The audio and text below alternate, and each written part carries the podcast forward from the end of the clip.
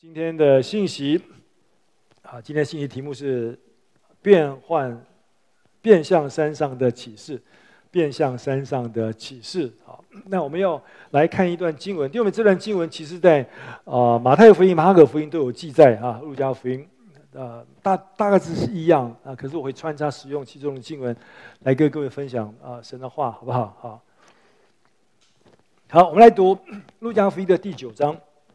二十八节到三十六节，哈，有有几节经文，可这些经文都非常重要，所以当您听的时候，您要仔细听，好吗？我读给各位听，好，好，说了这话以后，约有八天，说了说了什么话？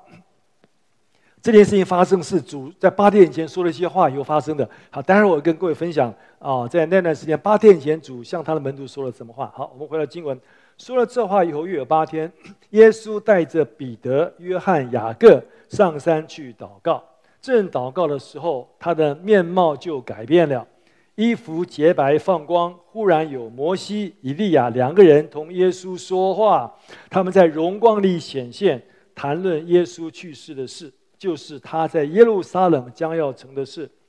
彼得和他的同伴都打盹，既清醒了，就看见耶稣的荣光，并同他站着的那两个人。二人正要和耶稣分离的时候，彼得对耶稣说：“夫子，我们在这里真好，可以搭三座棚，一座为你，一座为摩西，一座为以利亚。”他却不知道说的是什么，他就是彼得了。好，说这话的时候，有一朵云彩来遮盖他们，他们进入云彩里就害怕。有声音从云彩里出来说：“这是我的儿子，我所拣选的，你们要听他。”声音住了，只见耶稣一人在那里。弟兄姐妹，你有没有留意？这是一个，这是一段记载，是 非常奇妙一段记载啊！我我自己相信，每一个传道人跟我一样，当我们分享这段经文的时候，我们都发现我们自己很不配，我们都发现我们自己很渺小啊！为什么？因为这段经文让我们真正的面对地球上人类历史里面曾经发生过的最奥秘的事件之一。啊，所以我在想说，如果用几十分钟跟各位分享、探讨其中的奥秘，大概很难了。哈，我会我会尽力，好不好？啊，所以求主在我们当中，圣灵帮助我们，让我们可以明白神到底要我们明白什么。好，这一天啊，就是耶稣带着彼得、约翰跟雅各啊，就到山上去祷告，是不是？啊，弟兄，你有没有想过？我不知道你像有没有像我一样啊？我我常常想，如果，哎呀，如果我可以活在圣经的时代，多好。啊，旧约时代或者新约，特别是新约时代，我可以跟主一起，我是他的门徒之一。啊，不管耶稣去哪里，我就跟他在一起，好像彼得、雅各、约翰一样，我可以亲眼目睹耶稣在地上所行的一切。啊，比方说他在迦南的婚宴里面把水变成酒，全家人都非常欢喜快乐，我也在其中。啊，我们看到主在拿因城里面叫那寡妇死的儿子复活过来，你看那个妈妈多欢喜快乐，我也可以在其中。我们看见他叫雅鲁的女儿从死里复活，叫拉撒勒从死里复活。我们看见他说一句话，叫风浪就止息。他用五饼二鱼喂饱了五千个男人，还有很多的女人跟孩子。我看见他医治疾病、赶逐鬼，叫许多人都释放。你们觉得是一个非常兴奋的事情。我也可以看见耶稣基督为我们受羞辱，为我们受鞭伤，他为我们死在十字架上。我又看见他被埋在坟墓里，我又看见他从死里复活。哇，那是多么奇妙的事！可今天这段经文，我相信也是一样，你有一是一样啊。我们多么期待这件事情，我们都会去看见那一天彼得、约翰、雅各他们所看见的这件事情。弟兄姊妹，在那一刻，神揭开面纱，主耶稣隐藏在里面的神性，冲出他人性的外衣，在神圣洁荣耀的光中显现出来。叫他们看见，你知道，只有三个人，他们有特权看见，就是雅雅各、彼得跟约翰，对不对？那还有还有两个人，不同时代的两个人，好像穿越剧一样，哦，从几天以前来到他们中间，那就是摩西跟玛利亚，呃，跟以利亚。那这里我们看见，主带着他的门徒三个门徒，我们说他是门徒中的核心的分子啊，带他们上山去祷告。我们留意到，当耶稣祷告的时候，就是当耶稣跟天父说话的时候，这三个人在旁边看，对不对？哦，三个门徒看耶稣在那边祷告。当主祷告的时候，奇妙的事情就发生了。耶稣正祷告的时候，他的面貌就发生了改变。一个完全的改变。主看见他的仆人，看见他的面貌发出光来。你知道马太这些马可福音、马可呃马太这些马太福音的时候，他特别记载说，耶稣的脸就发出光来，那个光比太阳光还要强烈。主为什么要变相？弟兄们，主为什么在山上改变他的容貌？你知道，我们刚刚圣经告诉我们说，他上山在那边祷告，对不对？啊，弟兄姐妹，我们我们圣经上没有写他在祷告什么啦。可是我们知道一件事，就是当祷告的时候，就有奇妙的事情发生。你也是一样，当你来祷告的时候，就我们就有奇妙的事情发生。那天当耶稣祷告的时候，奇妙事就发生，他的脸就发出光来，他整个面貌就改变。他为什么要改变他的面貌？当然有他的目的。啊，今天跟各位分享主为什么要改变他的容貌。为什么他脸要发出光来？啊，弟兄那个话就是向着我们说的。啊，我觉得第一个就是主要使他的门徒确定他就是神的儿子，是道成肉身的神到地上来。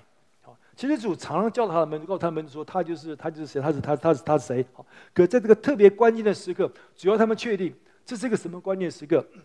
耶稣正要出发到耶路撒冷去，他去耶路撒冷干什么？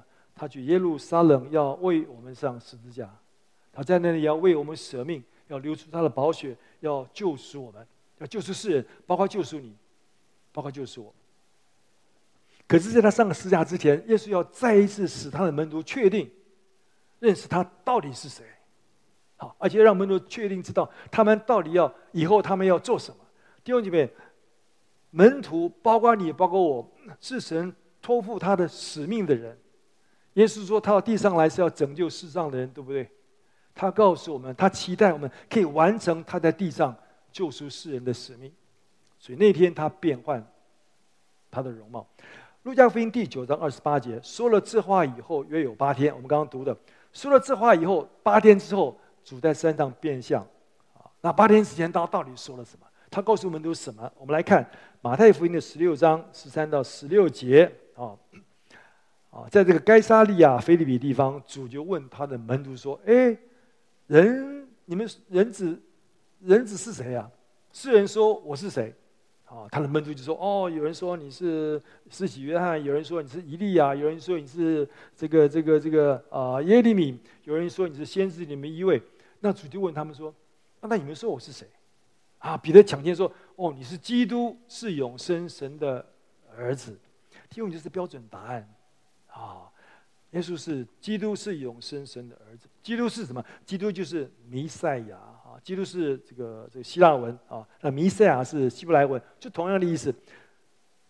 基督就是一个受膏者，在旧约时代，很多祭司他们叫受膏。可是当圣经上提到基督的时候，他是特别讲了耶稣说的，基督就是弥赛亚，弥赛亚就是耶稣。弥赛亚是什么？弥赛亚就是神差派来拯救世人、拯救你我的那一位。好所以显然，耶稣对彼得所说的答案很满意。哦，不错，不错，不错啊！我门徒中那个那个带头大哥，他真的明白了我是谁。然后主就告诉他们说：“那你们这些跟随我的人，你们要做什么？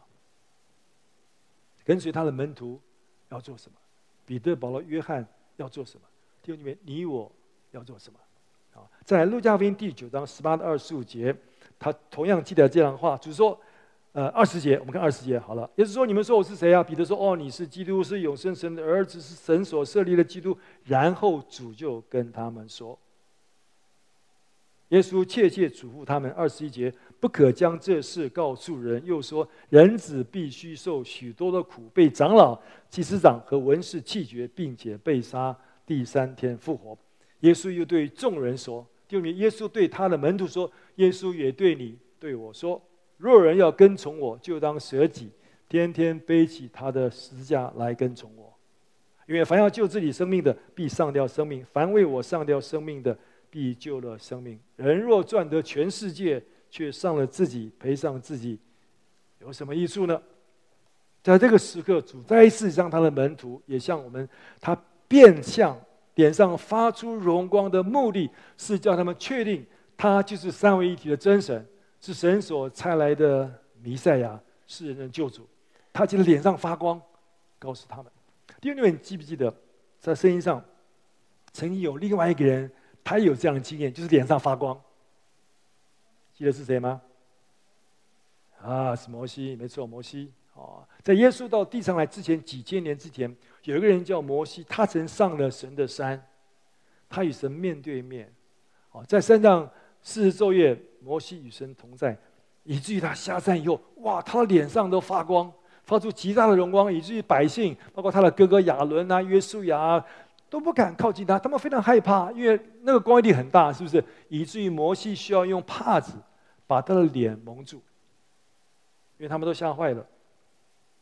弟兄，但是我们知道，摩西脸上发出来的光只是一个光的反射，这个光不是摩西自己的光，这个光不是从摩西他本身所发出来的光，它只是从摩西的脸上反射出来的光，而这个光。这个光是一个属天的荣光，这个光是从神来的光，这个神就是神，这个光就是神。所以你记得吗？在哥林多前书十五章四十到四十一节那边提到哦，神赋予受造物不同的荣光，啊，有不同层次的荣光，有不同层次的荣耀，不同层次的重量，有太阳的荣光，有月亮的荣光，有人类的荣光，甚至有动物的荣光。受造物各有不同层次的。光，但是这些受造物的光完全没有办法跟神自己本身所发出来那个荣耀的光辉相比。弟兄姐妹，有一个荣光是唯独属于我们的神的，独一的真神，他自己永恒的荣耀。你知道圣经上新呃这个英文圣经说荣耀跟荣光同一个字嘛？哦，这个光，这个荣耀，在人的历史过程当中曾经出现过啊。在摩西的时代，神在山上啊，有这个闪电、有雷轰、有脚、有脚声、哦大有荣光。可是百姓不敢靠近，百姓说：“啊，你去，你去，你去跟神讲话。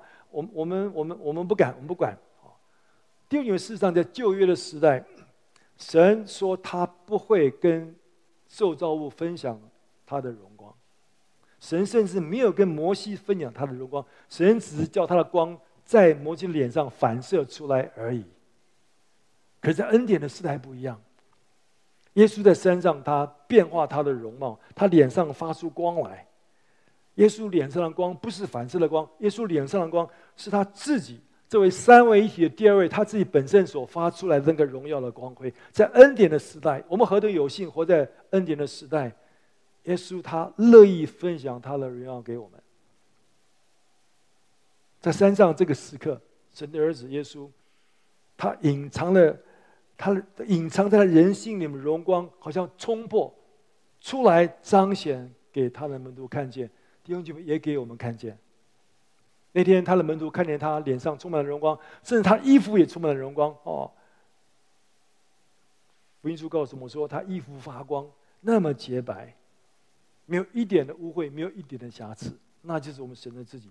所以我们看到，当他的门徒在一旁观看耶稣跟。天父祷告的时候，他们看见神的荣耀，他们看见神的荣光，他们看见神的自己。希伯来书第一章第三节那边说：“他是神荣耀所发出的光辉。”弟兄姐妹，他就讲耶稣，耶稣是神荣耀所发的光辉，是神本体的真相，他就是神。那天他们所看见的。就是神的自己发出光来，好，所以这件事情对他这个门徒来说是一个永远难以忘怀的印象啊。所以你看，约翰这个约翰写约翰福音的时候，他就回想这件事情，所以他怎么写？约翰福音第一章第一节他说：“带出有道，道与神同在。”啊，道道就是话啊，话道就是讲耶稣了啊。这个耶稣创世以前就与神同在，他与神同等同荣。然后他说什么？一章十四节他说。道成了肉身，耶稣成了肉身，住在我们中间，充满了恩典，充满了真理。我们也看见他的荣光，我们看见他，这个荣光是神的荣光，在他的儿子耶稣基督身上彰显出来。约翰一定是看见那个光，对不对？他才能显出这样的经文来，不是吗？彼得也是一样，彼得在彼得后书一章十六节到十八节，他说什么？他说。我把关于我们的主耶稣的大能和作为，和他会再来的预言告诉你们。我不是随便乱讲的，我也不是听别人讲的，我不是听那些传言或者捏造出来的话讲的，我是亲眼看见他的荣。彼得他写的时候，他一定想到那天发生在变幻山上所发生的事情。他从天父领受荣耀的那一刻，彼得说：“我们看见了，而且我们听见天父的声音说：‘这是我的爱子，这是我的爱子，我喜爱他。’”第二点，知道这件事情对彼得有很大的影响。我看彼得这个人，彼得人这个很奇妙，很奇，很很特别哦。彼得在耶稣基督被逮捕之后，在耶稣基督死在十字架之后，在耶稣基督从死里复活，甚至升天之后，你知道彼得他都软弱，他都失败，他都失败过。可是彼得没有忘记，他从没有，从来没有忘记在变幻山上神改变容貌的那个时刻。这件事情深深的影响彼得，好，所以弟兄里面，我们就明白主来，他变换，他他脸发出光来，是要叫他的门徒确定，他就是真神，他就是要来的弥赛亚。可是问题是，弥赛亚到底为什么要来？主变化他的脸，他的容貌。第二是要他们知道他是弥赛亚，而且知道。他来是为了要拯救世人，他来是为了要拯救世人。啊，我们怎么知道呢？你看，愿啊，路加福音第九章三十到三十一节，路加怎么写？他说：“忽然，就是主那个脸发出光来的时候，忽然有摩西、以利亚两个人同耶稣说话啊，他们在荣光里显现，谈论耶稣去世的事，就是他在耶路撒冷要成的事。”就在耶路撒冷，耶稣要做的事，在这个关键的时刻，有两个这个旧约时代的伟大人物出现，一个是摩西，一个是以利亚。好，这两个人出现有神的美意啊。就你对这两个人认识不认识？啊，就这两个人，他们在很多方面跟主很像的。我举几个例子啊，就是他们都跟神有非常亲密的关系，而且很奇妙，他们都跟耶稣一样，有在山上遇见神的经历。啊摩西，神呼召摩西把以色列百姓从埃及带出来，对不对？在旷野，神呼召摩西到山上，神的山西乃山上，在西乃山上，神向他显现，神把律法颁，借着他颁布给以色列百姓。哦，出埃及二十四章十六节到十八节不是记载吗？哦，神的荣耀停留在西乃山上。身上充满了神的荣光，在呼召摩西说：“来来来！”摩西就上山。摩西进入云中上山，在山上四十昼夜。然后三十四章第二次，神又呼召摩西上山。啊，摩西在耶和华那里四十昼夜，也不吃饭，也不喝水。看到这个，我就想到，做神的仆人真的不太容易，也蛮辛苦的。好，可重点是什么？重点，神就把世界再一次颁给他。哦，摩西在山上。当他下山的时候，不知道他的面上因着耶和华和他说话，就发了光。因为他面对神，所以他脸上发光。好，以利亚是先知中的首领，有人说他是最伟大的先知，那以色列人非常推崇他。哦，同样，以利亚在迦密山上，他遇见神，靠着神的大能，他击败了巴力的四百五十个假先知，也击杀了。这个四百个亚斯拉的先知，好，但是有点可惜啦。先知后来因为也洗别一个女人就就就就害怕，就逃了逃命啊，逃了犹大的别是巴，在那边寻死啊。那神找到他，神赐给以利亚力量，以利亚就再一次走了四十昼夜，来到神的山，就是西乃山，何烈山，在西乃山上，疲倦的以利亚再一次遇见神。他发现神不在烈风当中，神也不在地震当中，神也不在大火当中，神在那个微小的声音当中。神用微小的声音向伊利亚说话说：“伊利亚，伊利亚，你在这里做什么？”弟兄姐妹，伊利亚因此遇见神，他的信心再一次恢复，他可以继续往前，靠着神的恩典。其实他们两个，他们甚至他们死的方式也跟神有点像，跟耶稣有点像哎哦。摩西到了一百二十岁的时候，啊，圣经上说他。哦，他眼目都没有昏花哎，哦，精神也没有衰败，看样子应该可以继续活啊。可神说：“哦时候到，时候到，来，我接你回天家吧。”哦，神就叫摩西，然后神将他埋葬在摩押地，在伯比尔对面的山谷里面。可是没有人找到他的坟墓，你看像不像主？主虽然有个坟墓，对不对？可主的身体不在那里，他们找不到耶稣，就像他们找不到摩西一样。以利亚也是一样，以利亚在列王记下第二章十一节，让我们看见。以利亚当着他的门徒面前，神差派火车火马，把他直接迎接到天上。耶稣也是一样，他复活那天，天使迎接他到天上去。所以，因为我们看见这两个人，哈，我们看见摩西跟以利亚，这两个人是以色列百姓他们最推崇的，一位是伟大的律法的颁布者，另外一位是这个百姓的最推崇的先知。哦，神常记得他向百姓说话，他们两个人同时出现和耶稣说话，你知道他们在谈什么事吗？啊，刚刚刚刚读的，在谈论耶稣去世的事。啊谈论耶稣去世的事，谈论他在耶路撒冷要做的事。啊，去世什么意思？去世我们都知道，去世就死嘛。哦，谈耶稣去死的事，要死的事啊。可事实上，你知道希腊文这个这个这个去世的意义是什么？意义是出走，离开。出走跟离开的意思。英文圣经如果我们看啊，出埃及出埃及记的英文就是 Exodus，就是出埃及，离开埃及。从埃及出来，弟兄姐妹，以色列百姓从埃及为奴之地，因着神的救恩，他们就出来，不再做奴隶，他们得到释放。而这正是耶稣，神要耶稣基督在耶路撒冷做的事，借着他为我们死在世界上，赎出我们，救我们脱离罪的捆绑，不再做罪的奴仆，叫我们离开罪恶。当然。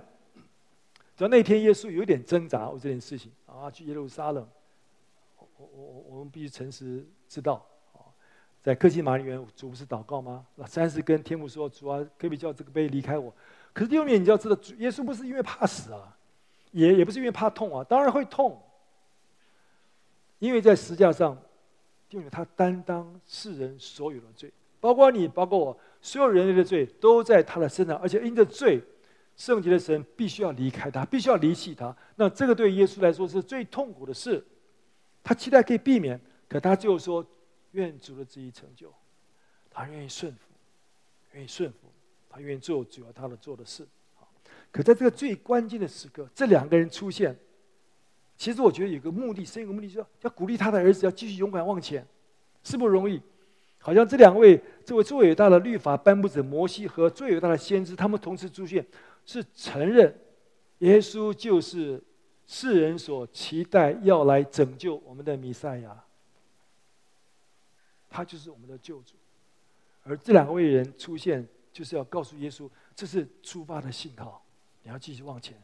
这两位伟大人物向耶稣做见证，他是走在合乎神心意的道路上，虽然是一条十字架的道路，是一条不容易的道路，可是却是神所安排的道路。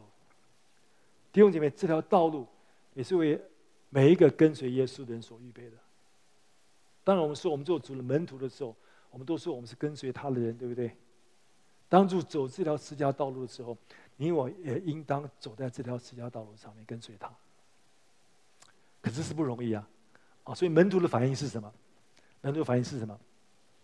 啊，门徒他们就啊，就就突然惊喜，这两个人讲什么？哦，讲耶稣就要离世哦，去耶路撒冷。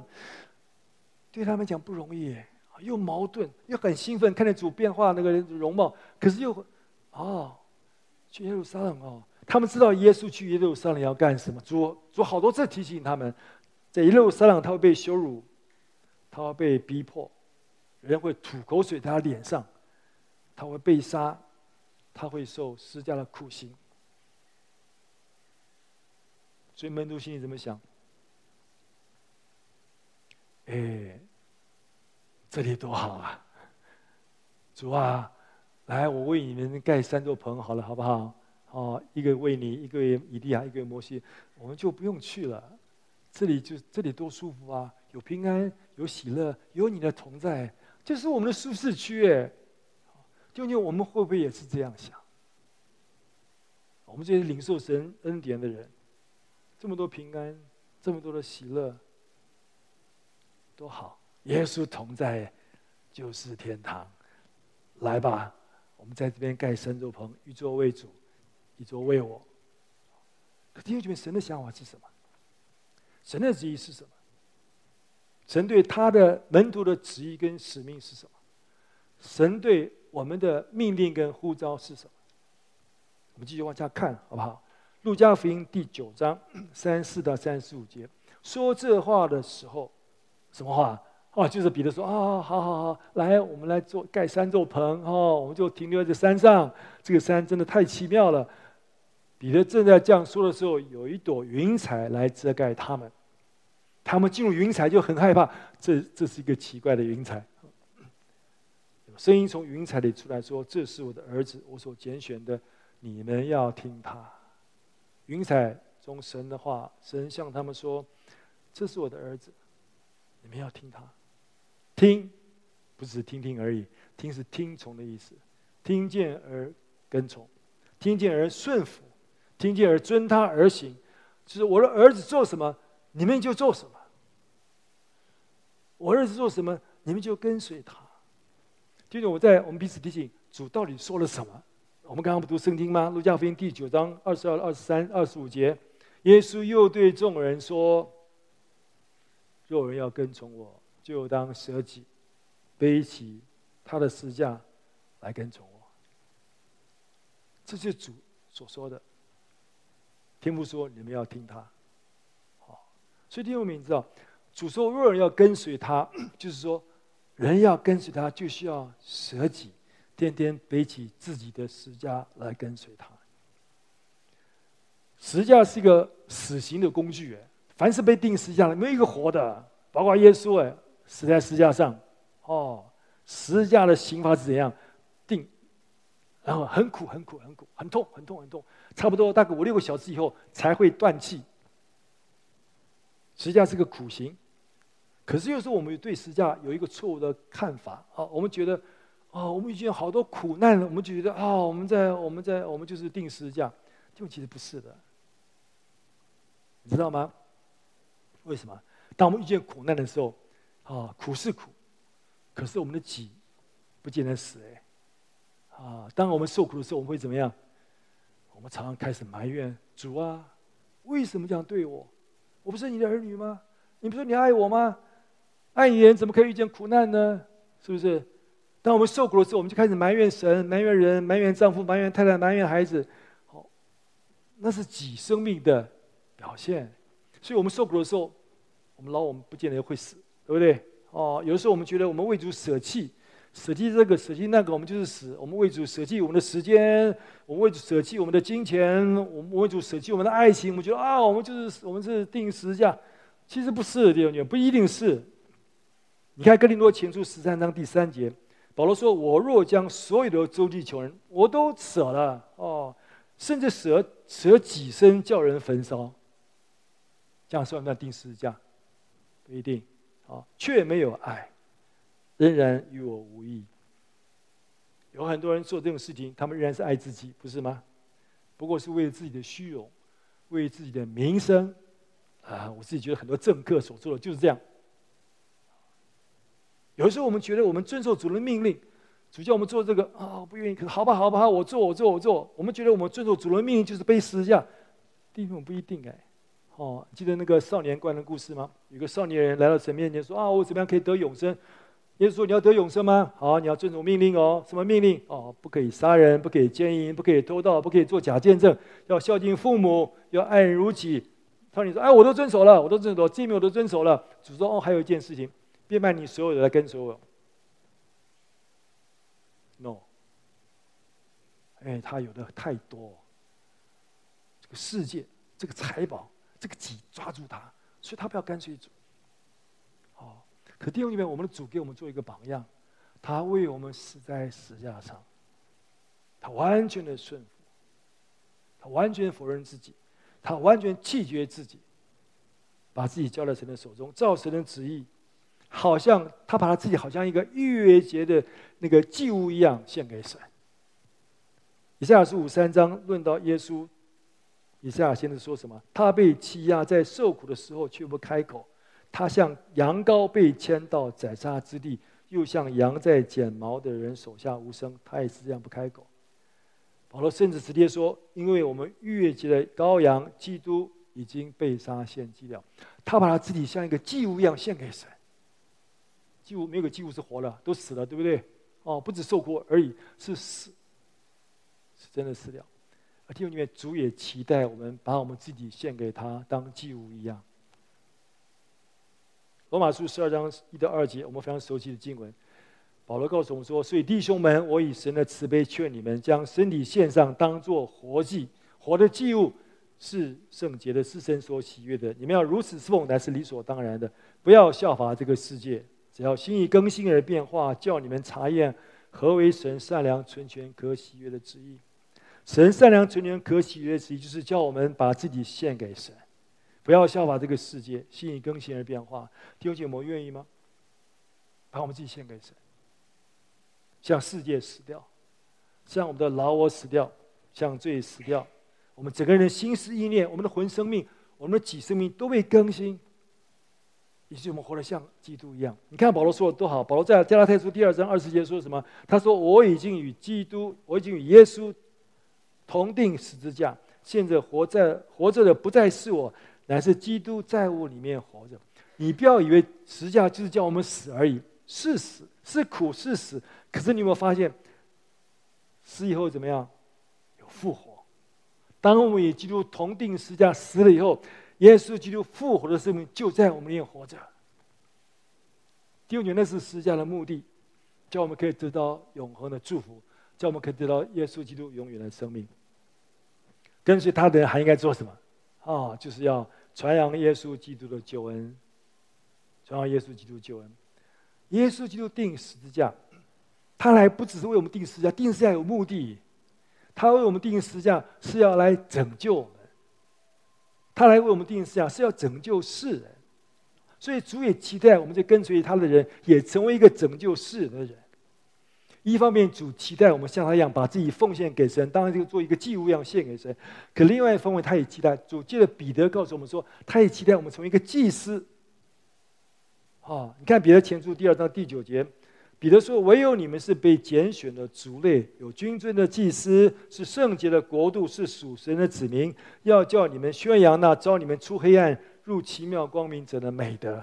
祭司的责任是什么？祭司人就是神跟百姓的中间人，对不对？祭司为百姓赎罪，以至于百姓的罪得到赦免，他们可以得到救赎。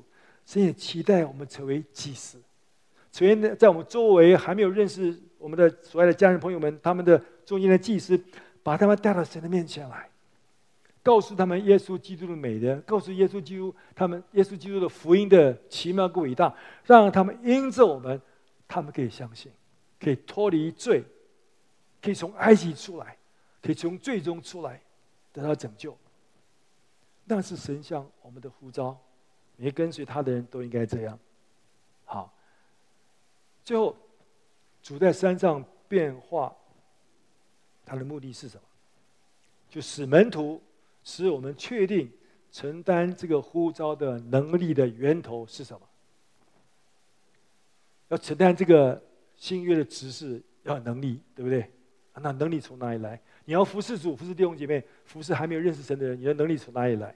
你看路加福音第五章，我们继续看啊，我们刚刚也读了，那个云彩就在他们身上哦，他们就害怕。这时候有声音从云彩里面出来说。这是我的儿子，我所拣选的，你们要听他。然后声音就住了，只见耶稣一人在那里。好，马太福音记得同样的记载是这样。讲话中间有一个云彩遮盖他们，有声音从云彩里出来说：“这是我的爱子，我所喜悦的，你们要听他。”门徒听见就伏伏在地，非常害怕。耶稣近前来，摸他们，说：“起来。”不要害怕，他们举目不见一人，只见耶稣在那里。那两个人不见了，那两个伟大的旧约的人物摩西、以利亚不见了，他们只看见耶稣。弟兄姐妹，摩西、以利亚其实不重要，重要的是我们的主。他们两位只是把我们带到主面前来而已，唯有耶稣基督是我们的意象。好。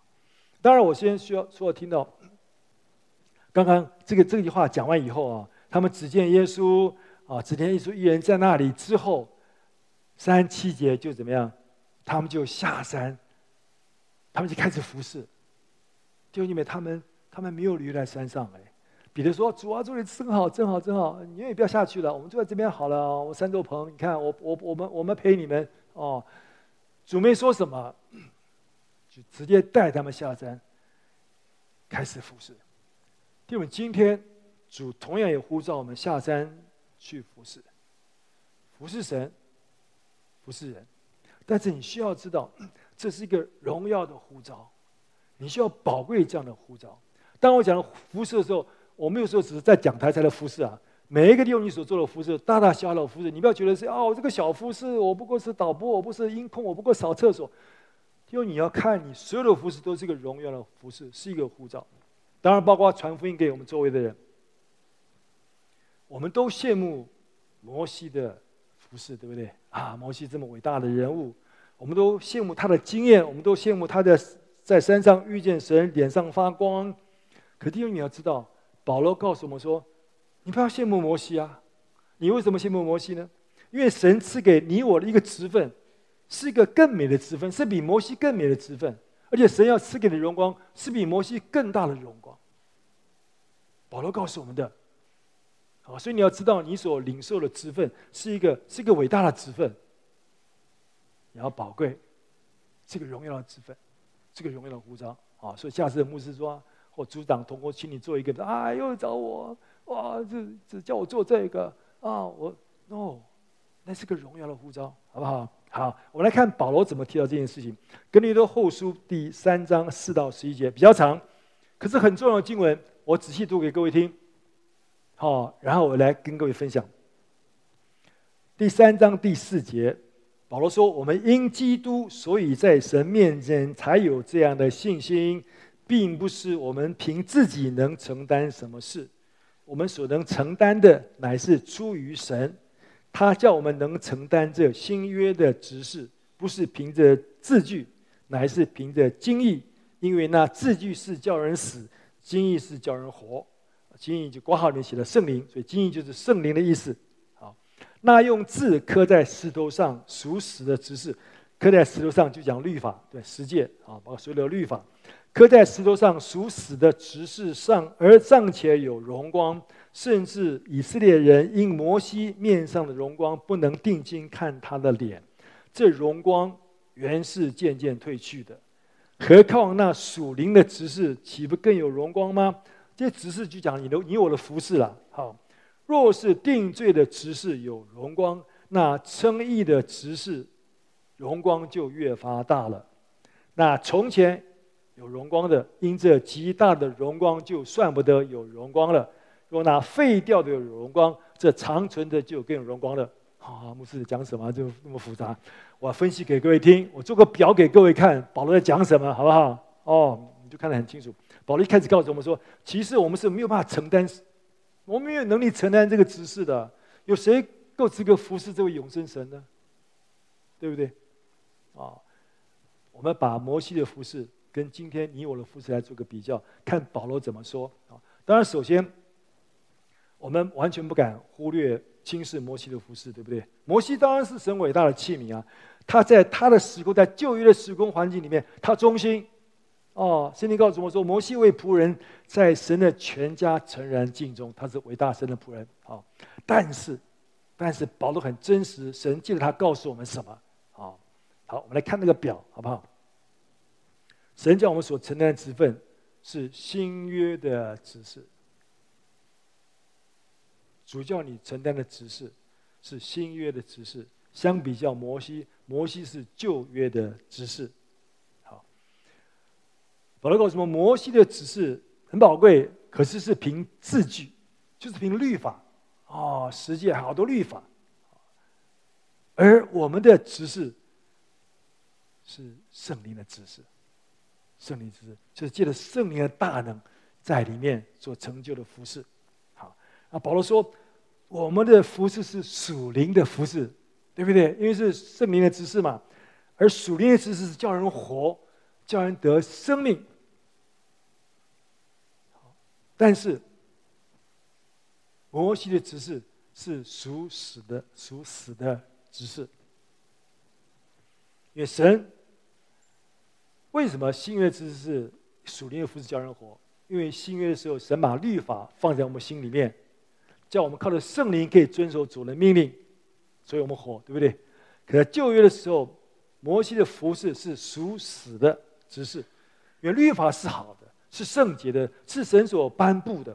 可在旧约的时代，没有一个人可以靠着自己遵守神的律法，而且律法要求很严呐，你只要在一条上违背，你就算你全部都违背，啊，没有人做得到啊。所以是属死的执事，啊，所以摩西又说，我们的执事是称义的执事，啊，因为我们服事是叫人因信耶稣称义，不是靠律法，对不对？而摩西的职事是什么？是定罪的职事，因为没有人可以遵守律法而称义，所以怎么样？律法不过定人的罪，啊，看了你好多的罪啊，你又没有能力遵守，所以你死定了，就被定罪。所以第二名这个服饰，你看摩西。的服饰跟我们的服饰，保罗告诉我们说，那个结果是不同的。啊，保罗说，旧约的职事是基于律法，而新约的职事，神不再要人按照律法那遗文条例来服侍。所以，我保罗说，那旧约的指示怎么样？已经废掉了。好，那是从前的指示，已经废掉了。脸上荣光。也渐渐褪去了，而我们新约的指示是什么？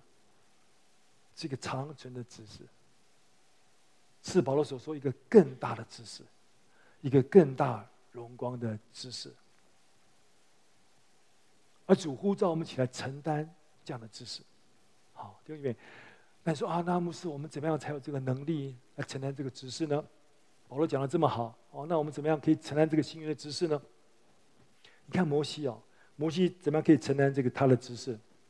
摩西确实是，摩西确实是这个埃及王子，啊，他受了埃及所有的训练，啊，他是这个这个，呃呃这个军功这个彪炳的这个大大将军，啊，可是弟兄姐妹，你知道，四十年神让他在旷野牧羊，牧羊牧四十年，几只羊，我觉得这个英雄的豪情志气都磨得光光的。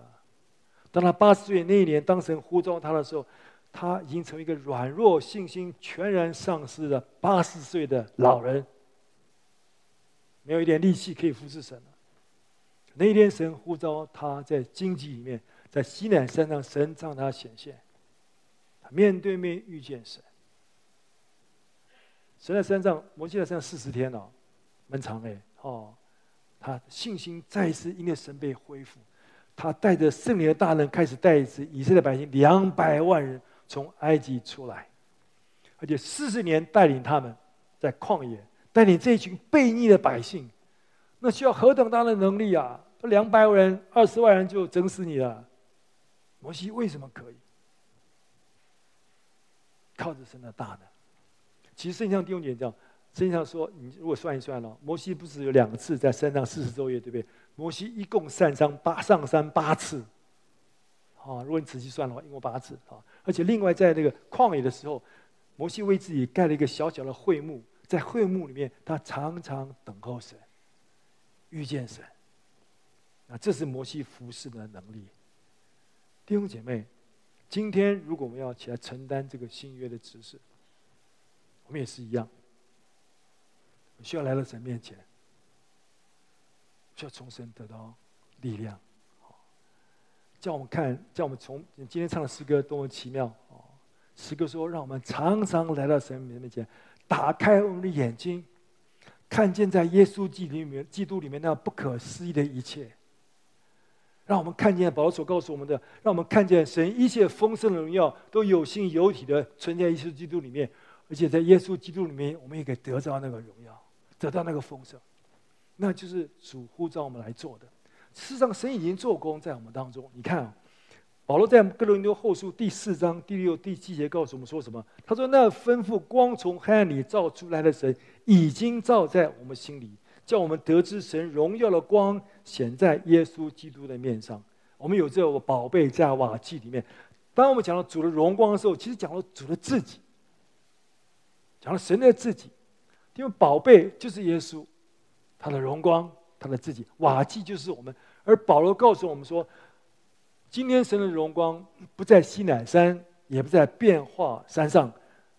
神界的圣灵充满在我们里面，他的光在我们里面，神的治理在我们里面，已经在我们里面。每一个重生得救的基督徒，神的光都在我们里面，对不对？但是那还不够，你要继续往前，啊！我们不但要听见主，我们要跟随他，顺服他，背十字架跟随他，好像一个祭物把自己献给神。另外，我们要成为一个祭司，要把神的福音向世人广传，好像一个倒空的器皿，让神的荣耀更多充满在我们里面。然后